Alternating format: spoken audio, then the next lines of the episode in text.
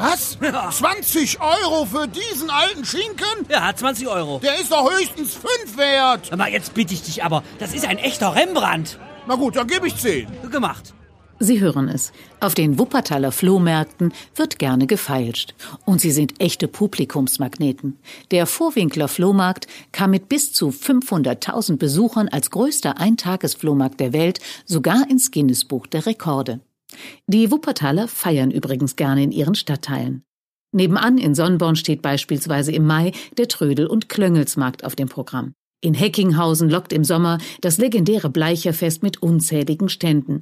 Die Kronenberger öffnen immer wieder ihre beliebte Werkzeugkiste, während die Ronsdorfer den Liefersack schnüren, die Langerfelder sich auf dem Rossmarkt freuen und in Elberfeld das Luisenstraßenfest mit einer besonders heimeligen Atmosphäre glänzt.